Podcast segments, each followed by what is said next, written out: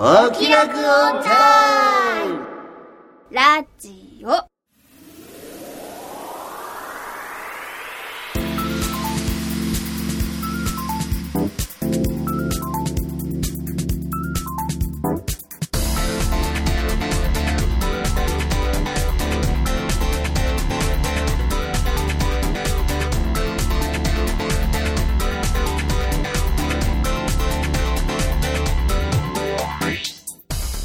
説明しようこの番組はこれといった取り柄のないアラフォー中吉と引きこもり音楽家の永井茂之とお酒は友達、声優の卵の浜田さほの。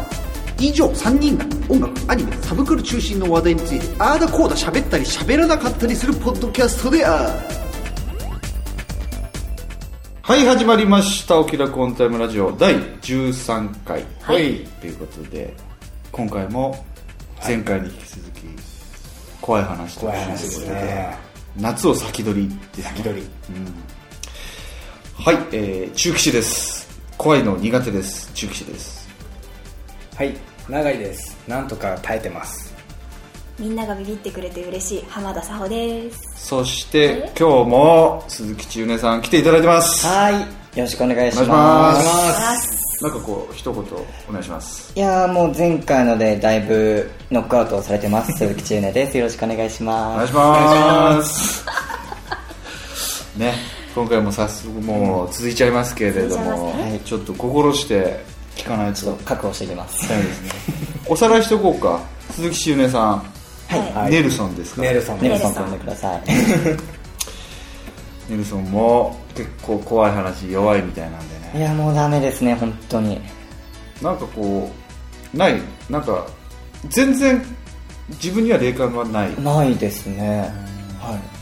そういう、じゃあ、なんか感じたことも全く。でも、一応あの専門学校、あうんのサホと同じ学校なんですけど、僕たち、まああの地下ホ地下にあの劇場みたいなホールがあって、はいあと上の方にあのスタジオ録音するスタジオ、声優学科だったんでそういうところがあるんですけどそこの2箇所はやっぱりなんかちょっと怖いっていうか、結構僕最後まで片付けとかしてたんで、うん。残る一番最後に出ることが多かったんですよ、の時にその舞台上のその幕後ろに貼られてるが、なんかめっちゃパサってなったりとか。見てんじゃん。え おいおい。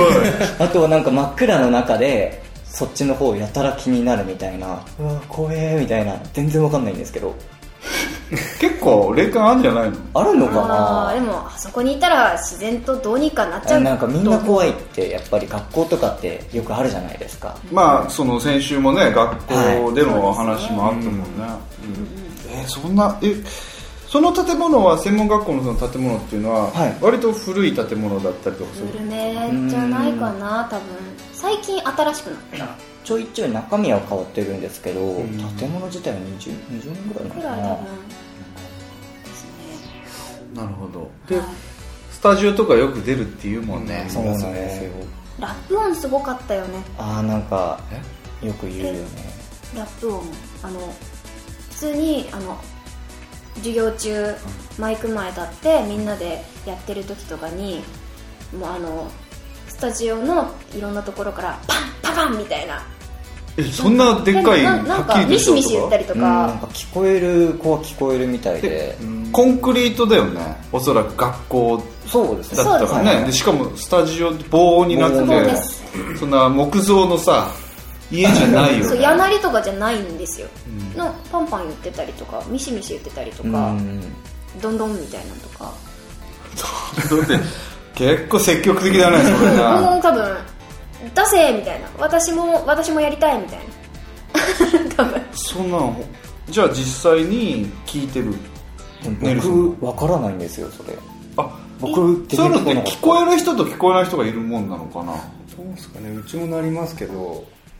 あの一個言っていいですか、あの私がラップ音あの声優学あのネルソン声優学科で私演劇学科だったんですけど、うん私ちょっとあの声優学科の授業に参加させてもらってたりとかちょこちょこしてた時に、一緒にアフレコの授業出てた時に、ん。あったよ。え？結構なってたよ。で他の同じ教室にいた子もなんか「え何何何?」みたいな普通になってて。でも全然何言ってんのこいつっていう感じの人もいたってこと？多分そうなんですよ僕その反応を見てえ？ってなってました。ねえじゃあ今パンパン言ってるの聞こえてない？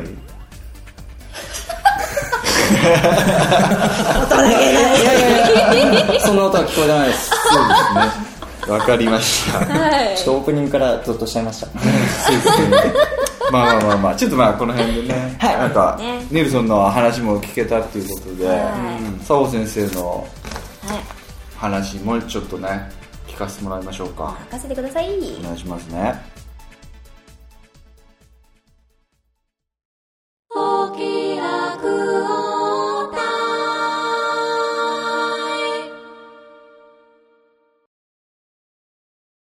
佐穂先生が体験実際にあった本当に怖いかもしれない話。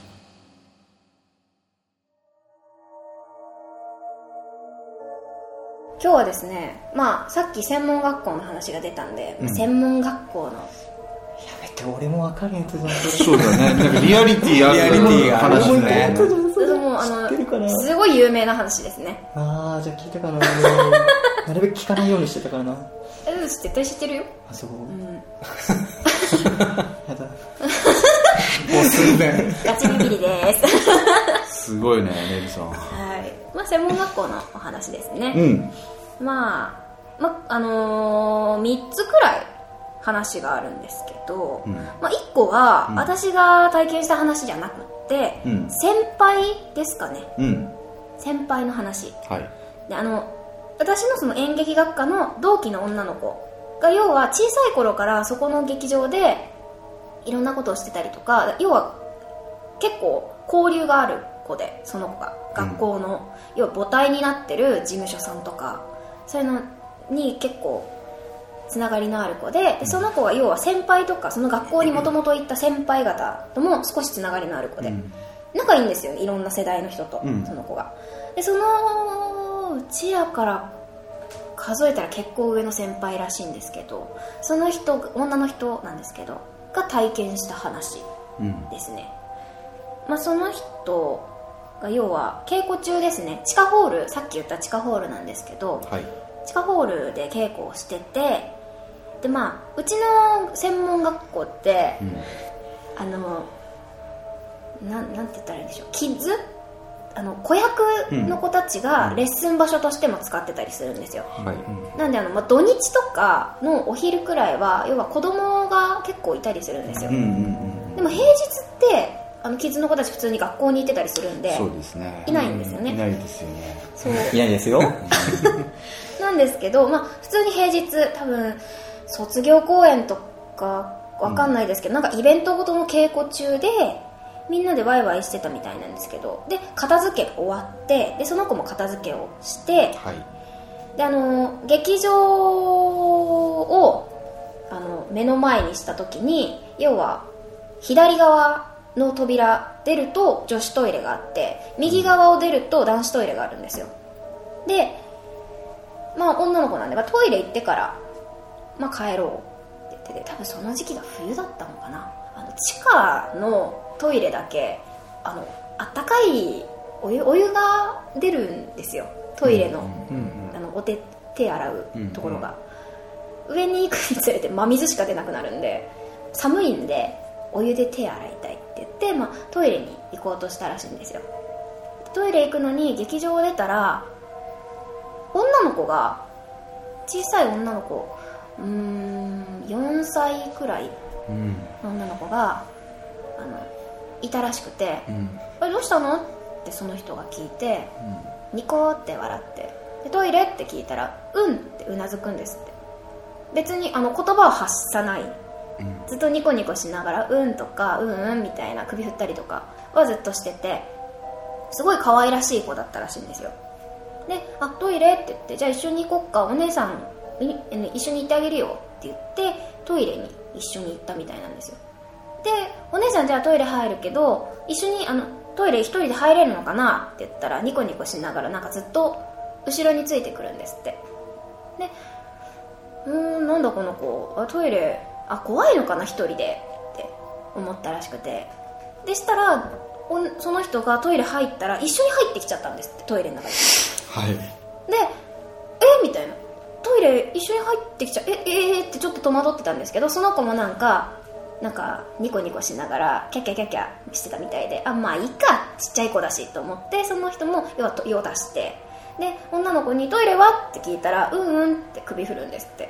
でトイレ出てきて「じゃあ手洗わなきゃね」って言ってお姉さんが手を洗ってくるって振り返って「じゃあ出よっか」って言った瞬間にパッて見たら誰もいなかったんですって、扉開いた音もしてないし開いてもないしであれどこ行った？と思ってどこに行ったの？って言ってトイレの中をすごい探し回ったらしいんですよ。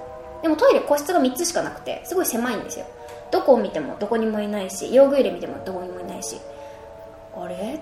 あ先出たのかなって思ってその人が要は自分の片付けも済まして玄関に上がってってその日先生に「今日キッズの子っていたんですか？女の子が1人いたんですけど」って言ったら「え今日キッズ誰も来てないよ」って言うんですって。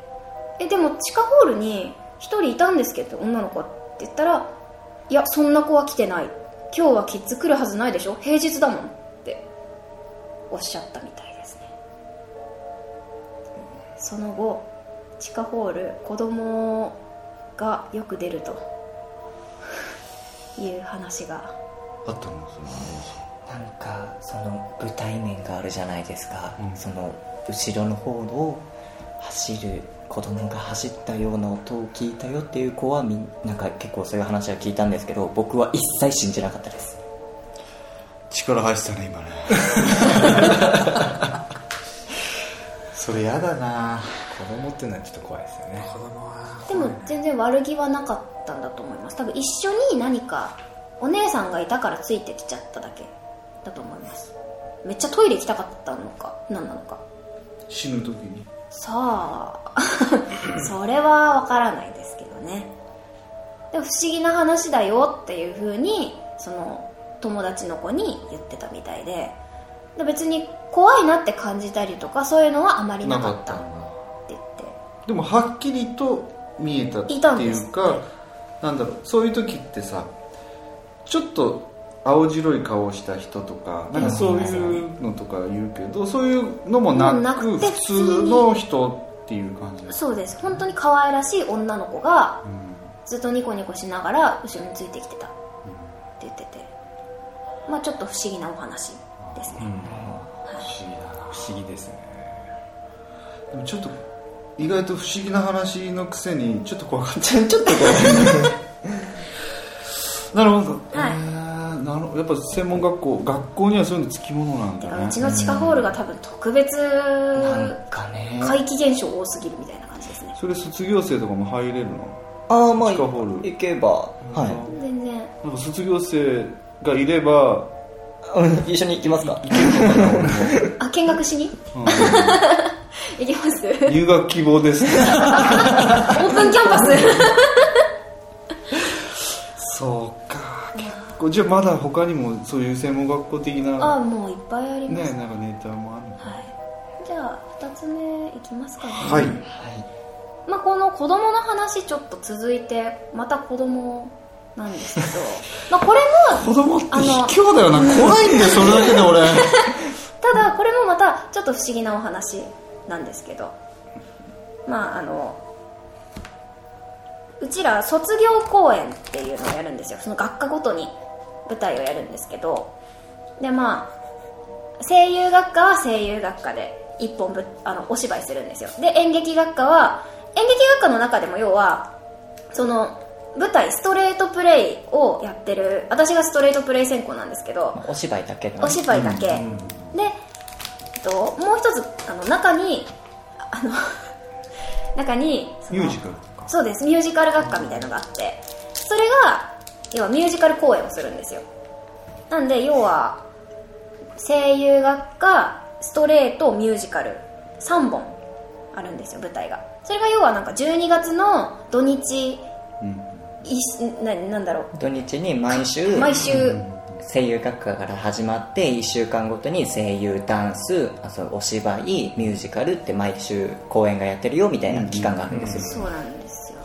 まあいろいろそういうのがあってでその、まあ、ミュージカルコースの時の話なんですけど、1年生の時なんですけど、そのミュージカル曲がすっごい1年生じゃない。2年生。プリハム違う。ドナーズ。ドナーズ。ドナーズ2年生2年生です。ね、2年生の時の話なんですけどその、まあ、ミュージカルなんで歌すっごいいっぱいあるんですけど、すっごい素敵な曲曲を歌うシーンがあるんですよ、あの花なんかもうちょっと悲しいお話なんですよミュージカル。その題材が、ドナーズってドドナー登録とかそういう関係の話なんですけど要は移植とか、そういうちょっと悲しめのお話で、でその要は悲しいけど希望を持つよっていう歌を歌うシーンがあるんですよ、まあ、その作品自体その学校で要はよく伝統の題材みたいな。ああよくえその代々受け継がれてる大事にそういった記念の時にやるようなあの講師のその卒業公演を見てくださるミュージカルを担当してくださる先生があの書き下ろしてくださった作品なんでその作品を結構毎年とか2年おきとかにやったりしますね。なるほその公演の,、まあ、その歌の本番中ですね。本番中なんですけど。本番中まああの要はお客さんは聞こえてないんですけど、その時に上手側。で要は幕の処理をしてたりとかあの要はスタッフさんですね、まあ、うちの学生なんですけどみんな。が言ってた話なんですけどその歌のシーンってその主人公のあ主役3人かな？あれは。うん。その要は男の子が1人と女の子が2人で、えー、とその中の2人が肩寄せ合ってちょっと抱きしめつつ歌う歌があるんですよ。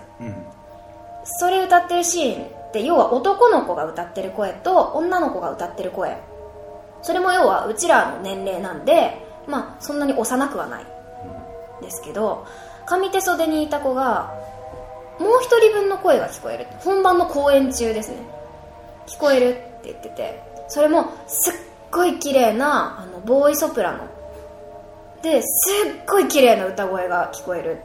しかももうメロディーもそれも歌詞も全部入ってて全部綺麗に歌ってるんですって。で本番中ですよ。でもその周りにいた役者さんとかあその時に要はネルソンも下手に僕逆側の袖にいてあのスタッフをやってたんですよその時。なんですけどでも結構知らない。その時には聞こえなかった。僕は、まあ、逆側だったっていうのもあるんででも全く聞いてないですね。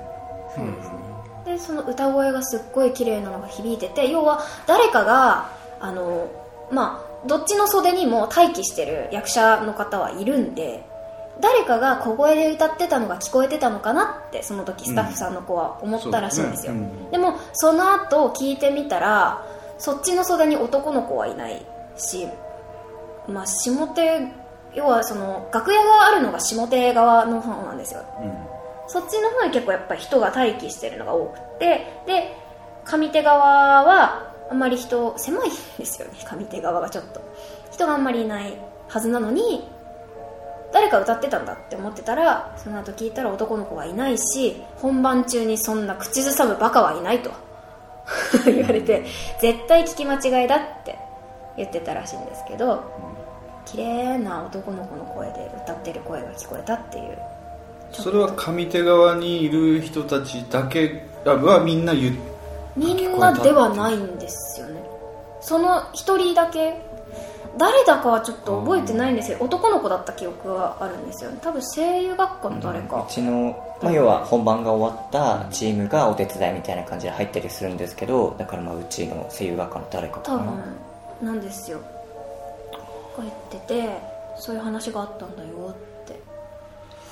なるほど。はい。でももしかしたらそれはなんだろうどっか共鳴してなんか聞こえたっていう可能性もゼロではないからまあ不思議な話まあ、ちょっと不思議ですねだよねはいこれはね。ね。うん。まあさっきの話もまとめると子供がいるっていう。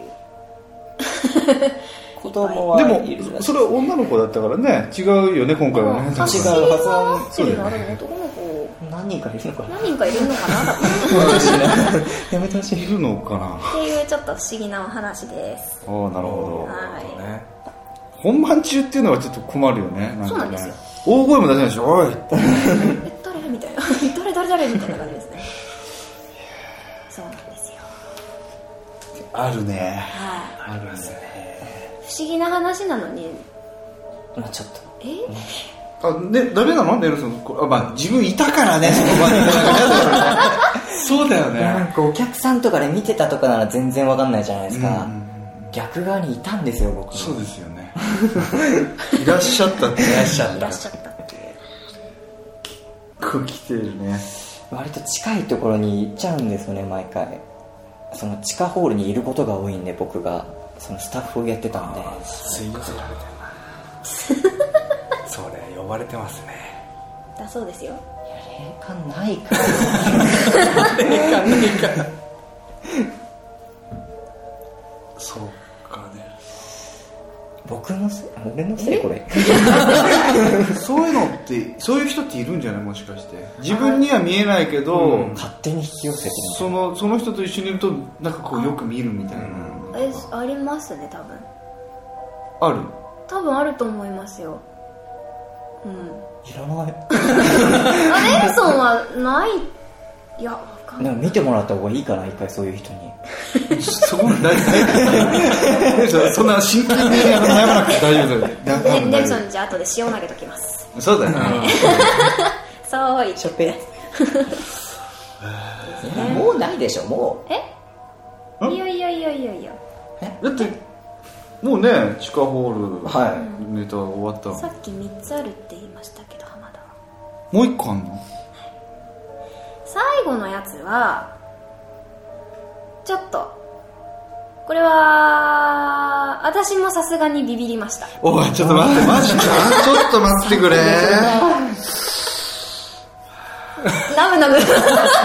ナムナムしじゃああの本当に聞いてる人にちょっとお伝えしたいんですけど私が怖い話してそろそろ怖い話行くぞっていうくらいになると中吉さんが手を合わせ始める合唱し始めるっていう 真似するんじゃねえネルソン。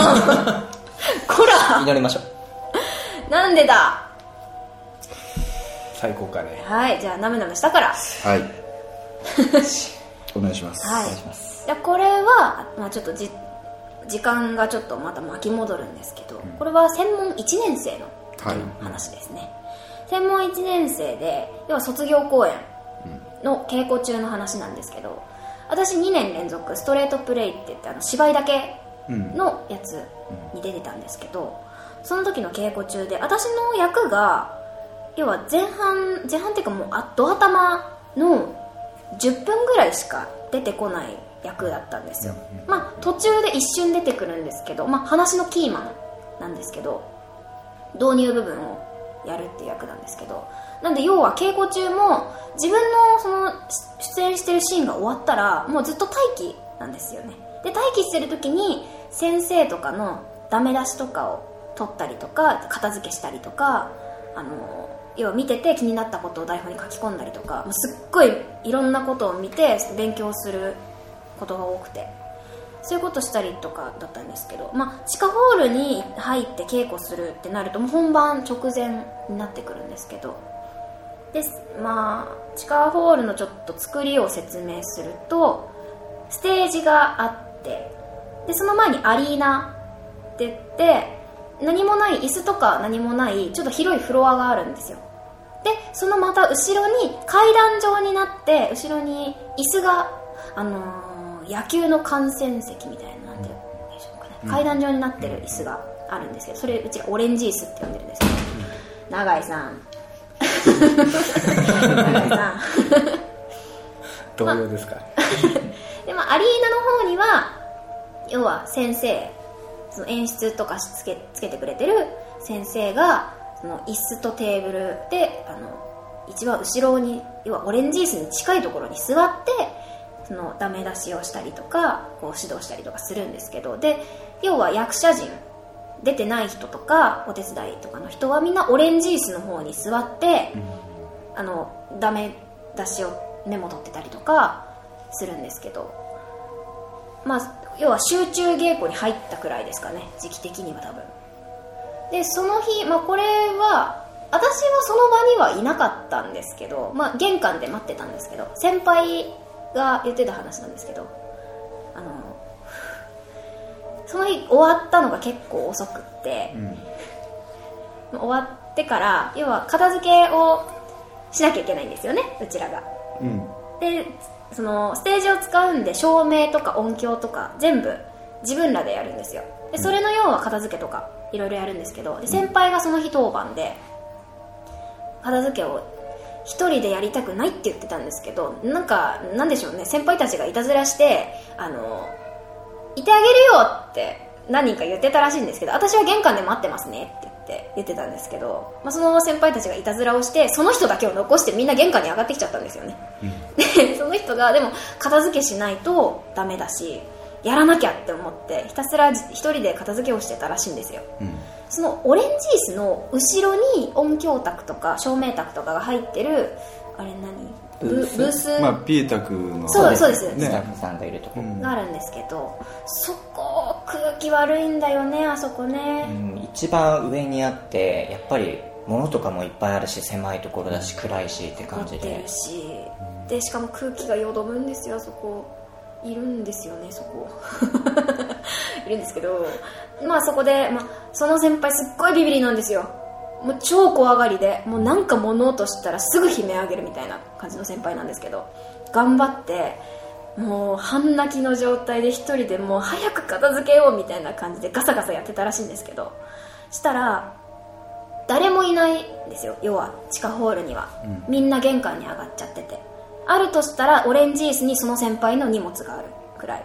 あとはまあ集中稽古中なんで、まあ、ちょこちょこちょっと小道具とかもともとちょっと本当は置いちゃいけないんですけど、まあちょっと置い隅っこに置かせてもらってたりとかあったんですけど、その時に誰もいないはずなのに足音が聞こえるんですって。オレンジースのその階段らへんから。トントントンみたいな。え誰かいるの？みたいな。ちょっと怖くなって先輩が。でもブースから出るためには1箇所しか出入り口がないんですよそれもそのオレンジースの階段につながってて、まあ、階段は何箇所かあるんですけど上がるところは。入り口につながってるのは1箇所だけなんですよ。そこから音が聞こえたらしくて。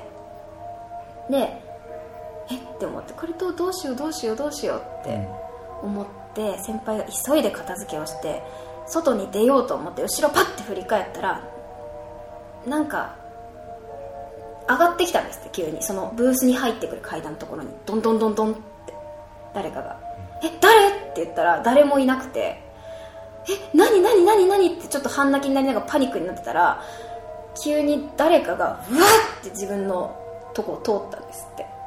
空気が一一瞬ブワッて動いたらしくて。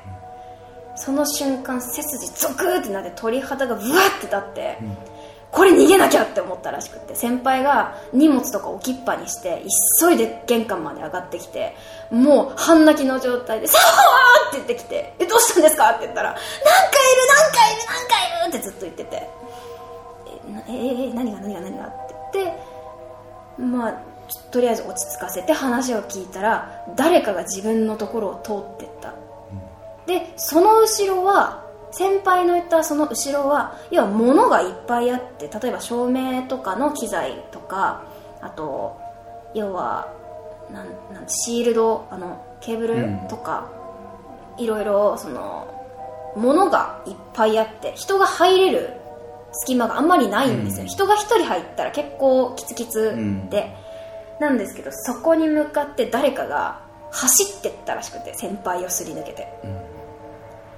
先輩が「もう嫌だもう嫌だもう嫌だ」って言ってまあ仕方なくうちらもまあちょっとえそれはまずいんじゃない？もともと出るっていうのを知ってたんで地下ホールが。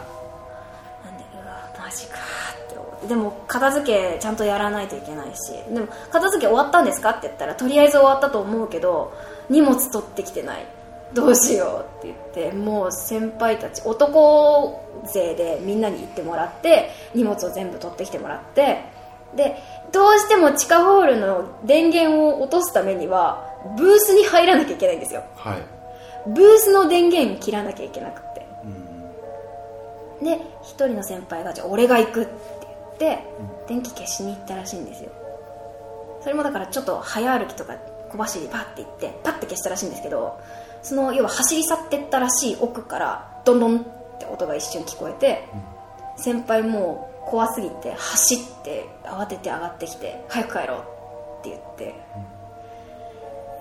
って言ったのがそれが集中稽古中の1日目2日目くらいなんですけど、でまあこの話の続きで、私の体験した話になるんですけど、それが要は私が一番ビビった話ですネルソン大丈夫？これまだだからね。ネルソン、まだ。もう、もう、もうなんか死んでるかもしれない。まだだからね。もう全然ですよ。なちょっとですねあの自分が知ってるところなんで、そうだよね。より鮮明にイメージができてしまっててそうだよね。俺はまだ想像のねね。感じだからね。ね本当に人が入れないんだよね僕はちなみにあの一番最後に出ること多かったんですけど電気を消してから毎回ダッシュで上まで登ってましたああそうなんだ。まあ、じゃ毎回携帯のライトつけてダッシュしてました。まあこの話の続きとしてですね、はい。まあ、稽古中のお話です、はい。要は自分の出番が終わってで要はそのオレンジ椅子に座って先生のダメ取りをしてたりとかしてた時なんですけどうちのホールって道路の真下にあるんですよ。上が本当にもう道路でなんでまあちょっとハイヒールとかで歩くと下に音が筒抜けになっちゃったりとかたまにしてたのかななんか。道路っていうか通路？通路か。あ上の通路か。玄関か。でだから上の要はちょっと公演中は足音を響かせないようにとかなんかちょっとマット引いたりとか工夫はしてたんですけどだから要は稽古中っていうのが要は学校の授業中の時間を使って稽古をするんでみんな玄関とかにあまり行かない時間帯なんですよ、でまあよく言われてたのはホール足音がすると。まあ、さっき走ってるとかネルソンが言ってたんですけど。でその日私が稽古稽古中のそのダメ取りをしてる時にあのすごいシリアスなシーンをやってたんですよ。目の前で、なんですけどものすっごいアリーナを誰かが歩いてるんですよね。パタパタパタパタパタパタパタみたいな。なんかスニーカーかな？多分、まあちょっと混ざってハイヒールの音とかもしてたんですけどまあでもスニーカーの音はなんかちょっと歩いてたり早歩きしたりとかしてたんですけどうるさいなと思って。もう真剣にこっちはその同期も出てるんで同期のその良かった部分とか見つけないと後で言わないとと思って先輩のとこを盗もうとかいろいろ勉強しようと思ってすっごい真剣に見てたんですけど足音どうしても気になっちゃってうるさいんですよ。もうセリフは聞こえるんですけどさすがに。でも先生が要はちょっとどこどこちょっと違うと思うからちょっとここメモしといてとかこうポソポソって言ったこととかがちょっと足音でかき消されちゃうくらいうるさかったんですよ。でもうと思って何なんだと思ってたらそれが要は早歩きとか歩きだったのが急にもう本当にもう結構シリアスなシーンでみんながもう息を潜めてみたいな感じだったんですけど急にバタバタバタバタバタバタってアリーナを走り始めたんですよ。でうわ走ってるって思って。でも見えないんですよ姿は。バタバタバタバタバタバタバタバタって走ったと思ったら急にその走ってるまんま私オレンジースの要は結構上の方後ろの方の真ん中に座ってたんですよ、そしたら私の座ってる左側の通路階段ですね要はそこをあのブースにつながる階段なんですけど、さっき言ってた、そこを急に駆け上がってきたんですよね。その足音が。ダダダダダって駆け上がってきたと思ったら私の後ろでダダダダダピタッと待ったんですよ。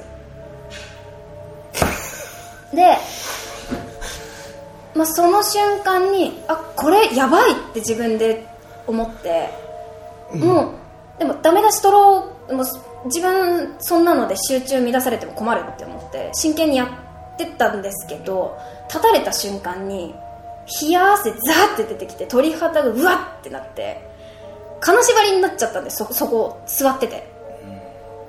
もうあの台本を左手に持って右手にペン持ってもうずっと固まっちゃってそれで、で呼吸もあんまり浅くしかできない、もう何も動かない。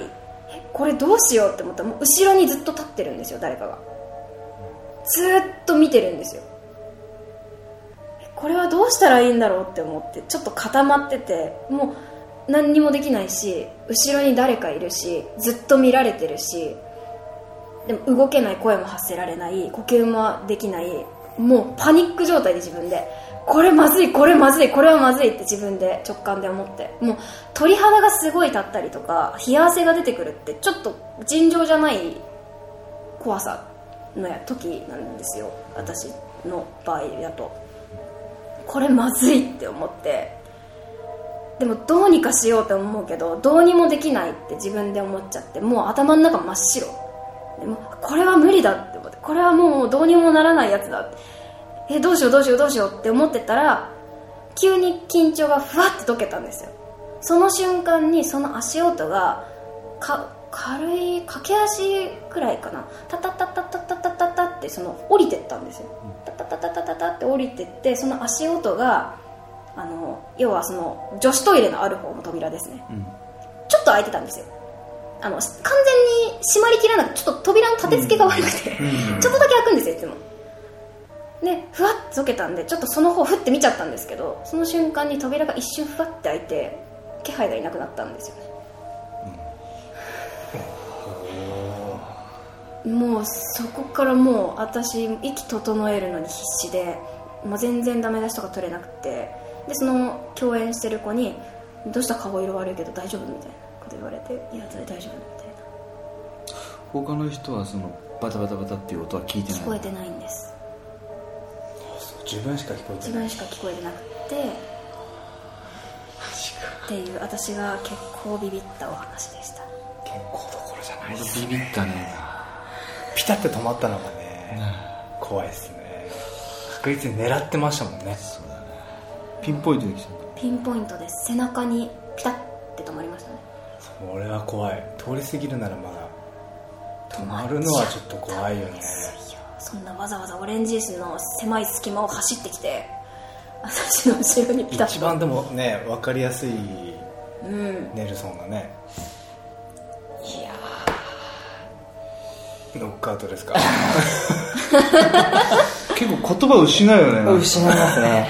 俺もなんかなんか言い言いようがないなんかこう感じがある。ただ俺一個だけ気になったのはそんだけ出るんだったらその電気消しに行くのとかなんで一人で行くんだよとか思うんだけどね。みんなで行けるんだよ思わなかった。なんかもう出たっつってんだからみんなで行ってなんか一人がどっかでで待ってる見えるところで待ってるとかして。もうもう団体行動しろよとか俺は思っあたかな。なんか2人とかいたらあのドア開けててもらって光が入るようにしてもらってケツネートはやるんですけど結構遅くまでの時はもうそもそも一人しかいないからね。うん、1人とかの時多かったんで。先生でた先生がね上をあの戸締まりっていうか普通に見見てくれてる間にじゃあ片付けときますねって言って一人で片付けてっていうことが僕は個人的に多かったんですよ結構。だから毎回必死でしたね。私そういう必死にやってる人にあの逆にいたずら仕掛けに行く人なんで。立ち悪い。バタバタバタバタとか。あの扉閉めちゃうんですよね。開けといてって言われて「うんいいよ」ペッて閉めて隠れといて「もうなんで閉めるえ誰もいないんだけど。わ」みたいな。後ろから出てくるみたいな。もうその時の反応ったらたまらんっていう。そりゃそうだろう。実際にだって出てるんでしょ。出ちゃいましたね。怖いね。怖い。みんな言葉を失ってますさすがに私も超怖かったですね。いや実際に身に降りかかってるわけだからね、聞いた話じゃねえからこれは怖いわな。やばい。ちょっと空気入れ替えてえなそうですね。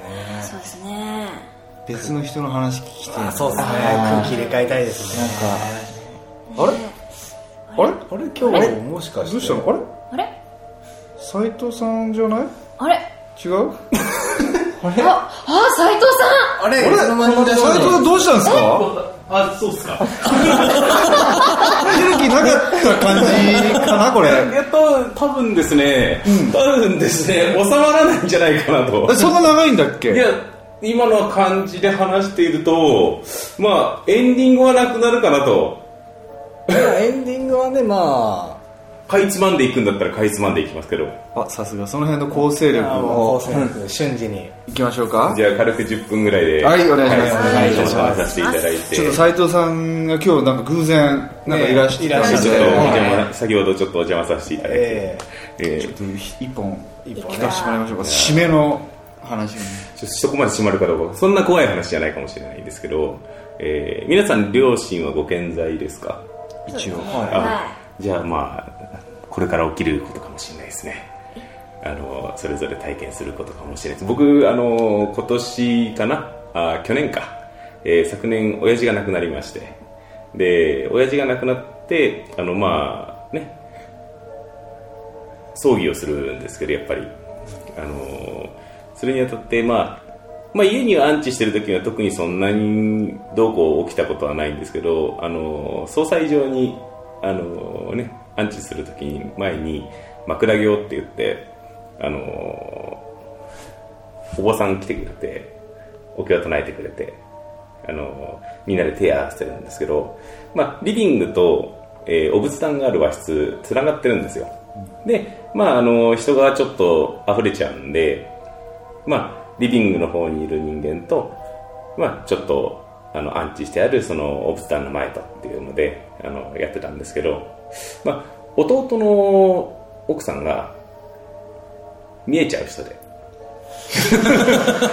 弟の奥さん見えちゃう人で。あのただ正面から見ようと思って見れるんじゃなくて大体この視界の端に見えるらしいんですよ。なんかあった時にパッとその直見るんじゃなくて視界の端にふっと入ってくる、見てると。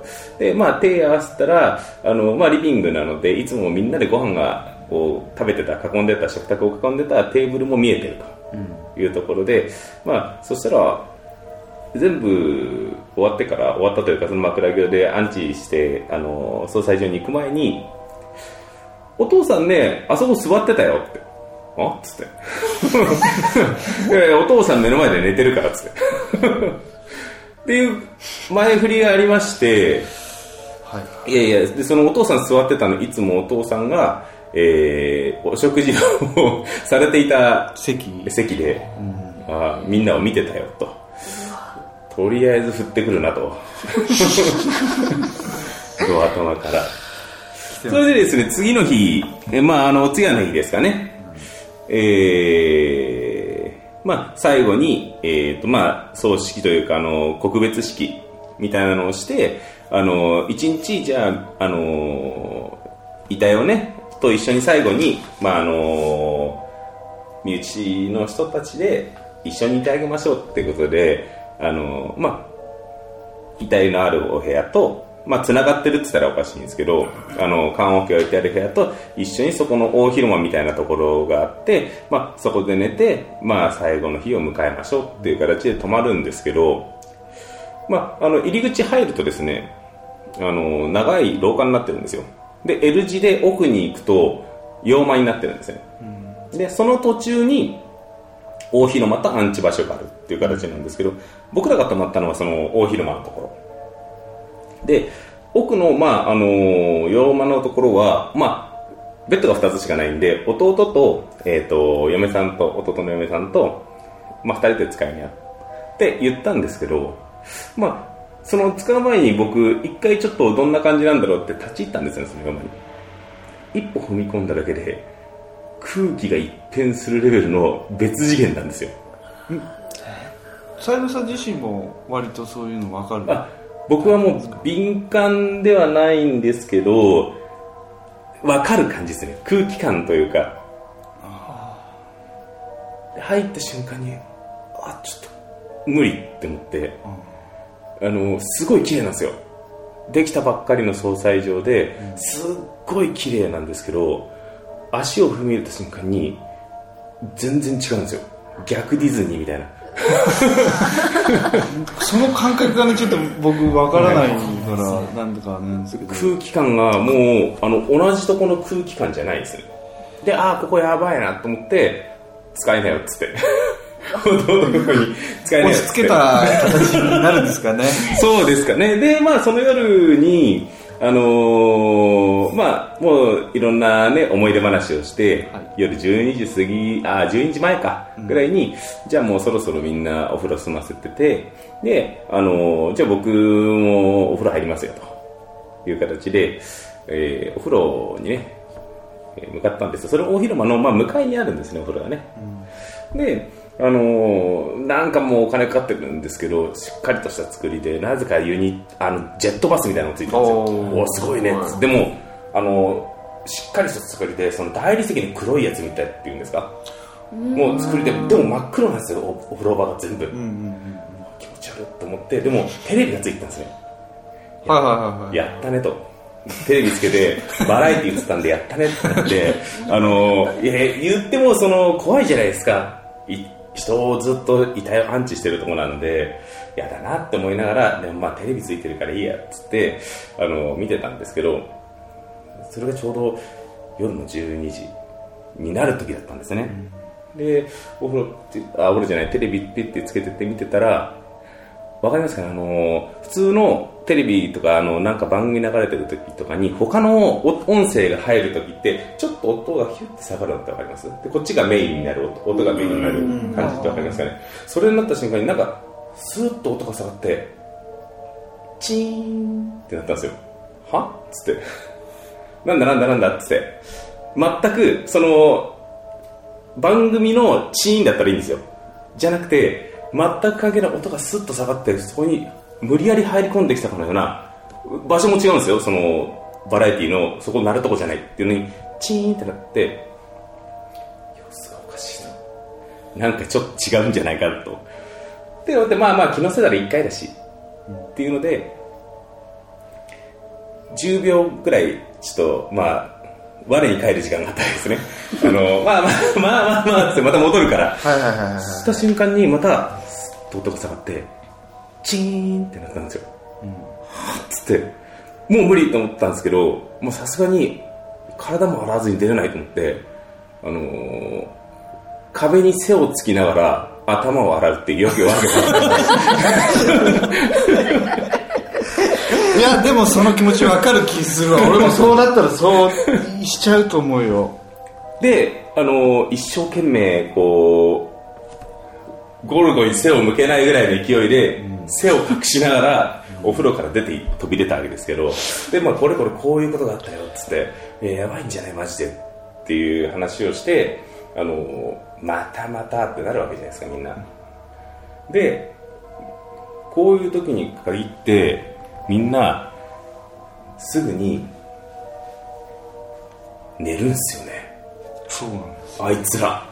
みんな親族マジクースか寝るはじ寝始めるんですよ。なんかあもう寝よう寝ようとか言っていやいや今やばいこと起きたばっかりだっつって。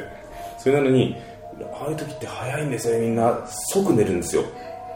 であのーでも寝れないじゃないですかそんなことがあって。やべえつって。でテレビつけようかなと思ったんですよ。でテレビつけようかなと思ったんですけどテレビつけるとそのテレビから変な音声とか変な映像出てきたら嫌だなと思ってつけられないんですよ今度。そうなんですよね。これはさっきのチーンっていうのがねやっぱあるそうなんですよ。んそうなりますね。わーっつってでもみんなもうシーンとしてるんですよ、でなんか音出すわけにもいかないじゃないですか周りに寝てるから、この野郎いびきいびきかきやがってって思いながら、あのー寝て目つぶってんですけどあの遺体の方に向かってあの頭の方に遺体の遺体があるわけですよ、でその遺体の向こう側って壁なんですよ、であのちょっと装飾のために壁にカーテンがかかってるような形。で、まあ、装飾ですよねもう本当いわゆる、形になってるんですけど目つぶってると、まあ、その壁からガサガサ。ガサガサってことがしてるんですよ、なりようがないんですよ。壁だから。でそれと同時に普通のエアコンのとかでなんか機械がパチパチって言ってるのかなと思ったんですけど気にすれば気にするほどどんどん違うなっていうのが分かってパチッパチッっていうラップ音がめちゃくちゃ激しくなってるやつが常になり続けてるんですよ周りで。うわー怖い怖い怖い怖いって思って目つぶっててさっき佐藤先生が言ってたようになんか通ったりとかこうしたら多分 ちらつきが分かるんですよね、ずーっとこの辺パーってきたり近づいたりとかするんですよこうやって、うおーと思ってて怖い怖い怖いと思ったら廊下の方もタッタッタッタッって音がするんですようわ怖い怖い怖いって思った瞬間にガラッて歩くんですよ扉がそしたら嫁さんが来てその弟の言い出すんじゃねえよって感じ。お兄ちゃんここやばいっつって。本当やばいっつって。なんでどうしたどうしたどうしたっつって。あのそさっき寝てたんだけどっつって。その弟はすぐ寝ちゃってっつって。俺と同じ状況になってて。寝ちゃってっつって。あのまあ道路に面した総裁場なんで。あのなんかカタンカタンって音がするとあの側溝のところを車が通ってる音じゃないかと。まあまあそういうこともあるよね。なんかどうやらね聞いてたらどんどんねその音が近づいてくるのって。え？え近づきよないじゃん。だって速攻通ってるでしょ？っつって。うんでねっつってなんか数が増えてくるの。あ？そなんかよく聞いたらっつって部屋の周りにどんどん音がして全部下駄の音なんだよねっつって。もう耐えられなくて出てきちゃったっつってマジかーっつって、えーややばいからっつってこっち来た来た方がいいんじゃないのっつって朝まで起きた方がいいんじゃないって俺の精神状態ですね完全に、いてほしい。だけどうん。もう一回戻ってみると。マジかよと思って。マジかよってなってあのー部屋に戻っちゃったわけですよ。で俺ももう一回目をつぶろうと思って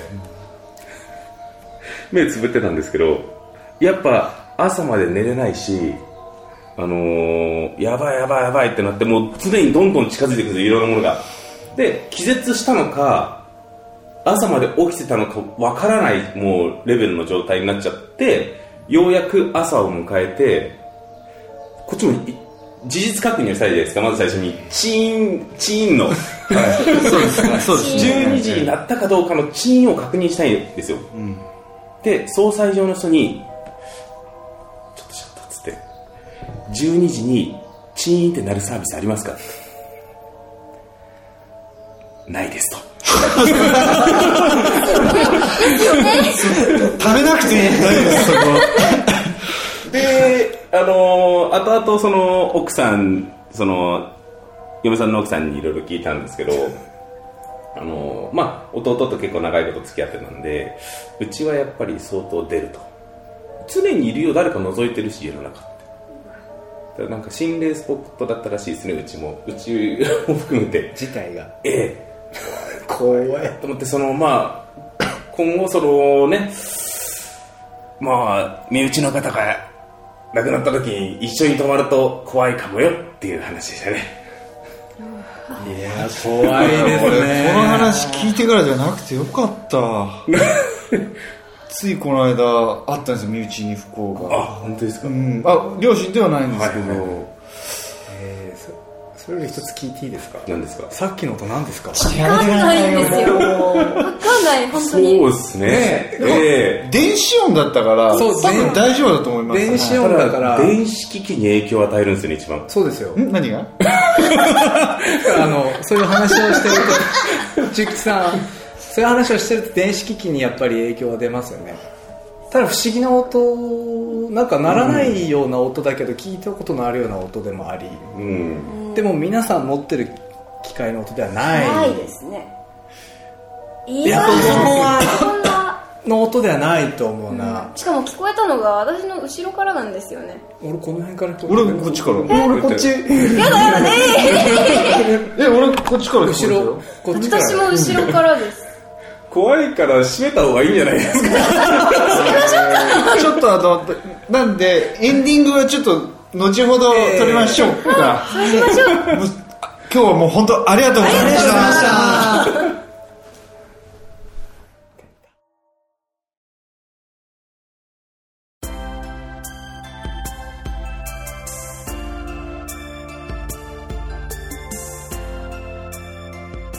はい、お疲れ様でした、はいお疲れ様いや怖かった。怖かった。怖かった。特に本当にもう最後やばい最後やばかった。締めでいた。だきましてゾクゾクとして怖かった。ですね緊急ゲストの斉藤さんうんすいませんでした、えーまあ、ありがとうございますないんかとんでもないですすごいいい話を聞きました。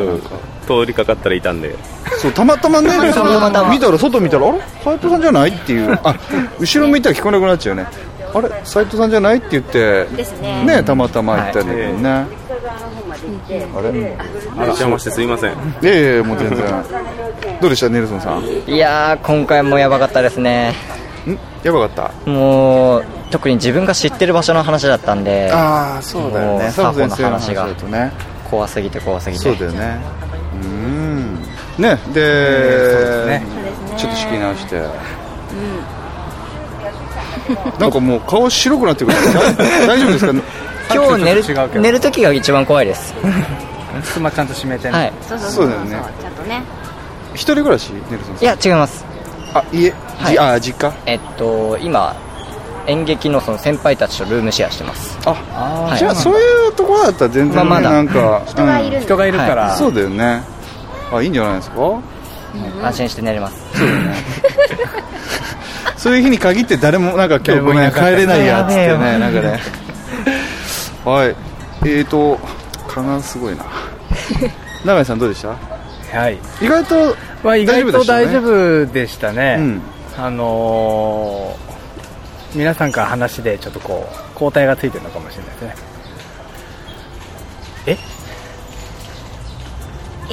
交代。あなんですか？言葉がよくわからないんですけども。け免疫が。免疫がついちゃって。なるほどなるほど。なるほど、えーうんうんうんうんうん。あのー意外と怖くなかったじゃあ。なんかそこまでゾッとはしなかったですね。そっか俺。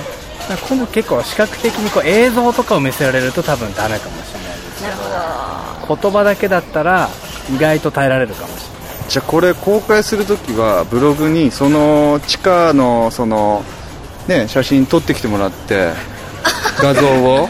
行く？行く？それをブログにアップしてみる。で見て実際映ってるかもしれない、そうだね。まあ入れるのかな？入れないのか分かんないけど。ああどうでしょうね。写真探してみますか。はい。うん、ちょっとそのね、なんか映像的に分かるものがあれば、なんか欲しいかなって気もしますよ。はい。はい。じゃあ、今回はね、ちょっとこんな時間になってしまったんで、はい。このくらいにしておきましょうか。そうですね。とりあえず、じゃあ、いつもの、あの、メッセージの送り先を、佐藤先生、はい。お願いします。はーい。お気楽オンタイムツイッターアカウントはアットマークお気楽アンダーバー OT メールアドレスはお気楽 .ot アットマーク gmail.com です。はい。はい、こちらの方まで番組の感想激励のメッセージ等どしどしお寄せください。はいお願いします。はい。またあのブログもありますので。あそうだ。そうですよ。ブログのこともね。ありますよ。うん。はい。検索の仕方はお気楽はひらがな。はい。オンタイムの音ですね。は漢字タイムはひらがなでググってみてください、はいお願いします。これどうですかね？来週、あ、そうだ、その前に、鈴木千畝さん。お、そうだよ、なんか宣伝とかあれば、あここでもアピールしておきましょうか。ちょっと簡単に、はい。えっと、この度ステージボンドというユニットですね、はい。団体で初の舞台企画を行いたいと思います、はい。えっと、時期が8月の頭567の、えー金土日の全5公演となっております、はい。えっと、今回キャラメルボックスさんという有名な劇団さんの「アローン・アゲイン」という作品をやらせていただきます、えーで今回ねあのこちらのサホも、はいなんと私もキャストとして出ていただいているので、はい。サホの演技が見たいと思ったファンの皆さんぜひ見に来ていらしてください。もう浜田作法マニアはね、もう行くしかない。絶対行かなきゃダメだよね。全公演来てもいいんですよそうです。そうですよ。全一公公演演っていうか、そのチケットはいあのどこでえっ買えるんだろう？と、チケットはですねあのカルテットオンラインという、まあ、チケットの登録サービスみたいなそういうサイトがあるので、はい。えっとまあ、詳しくはツイッターとかでステージボンドって検索していただいたりとかまた浜田佐保のそうですね。あ、そっか、佐ツイッターアカウントと。か、あと僕の鈴木千畝ねっていうツイッターのアカウントとか検索していただければ出てくると思うので、そちらからぜひぜひあのご応募ください、はい。お願いしまあ、ますちょっと面倒くさかったら私のツイッターにあのリプとかでそうあのお願いしますって言ってくれれば私が、うんはいやりますので。予約しますので。こもチケットはもう発売中。はい発売中です。はい。わ、かりました。よろしくお願いします。お願いします。ってことでえーとあとはどうします？まだ怖い話いけいいきます？私はまだネタはまだまだありますよ。あ続編ですか？ちょっと今またちょっと間開ける？そうですかね。ちょっとネタを蓄えて今度こそ永井さんをビビらせる。あわかりまなかなしたか打倒永井さんそうですね。ちょっと冬場冬に近い秋ぐらいかな。ぐらいにもう一回やりましょうか。ですかね。はい。はい、そんな感じで終わりましょうか今日はね、はい。お疲れ様でした、皆さんありがとうございます。ありがとうございます。はい行きましょうか。はい。それでは皆さんおやすみ。オンタイム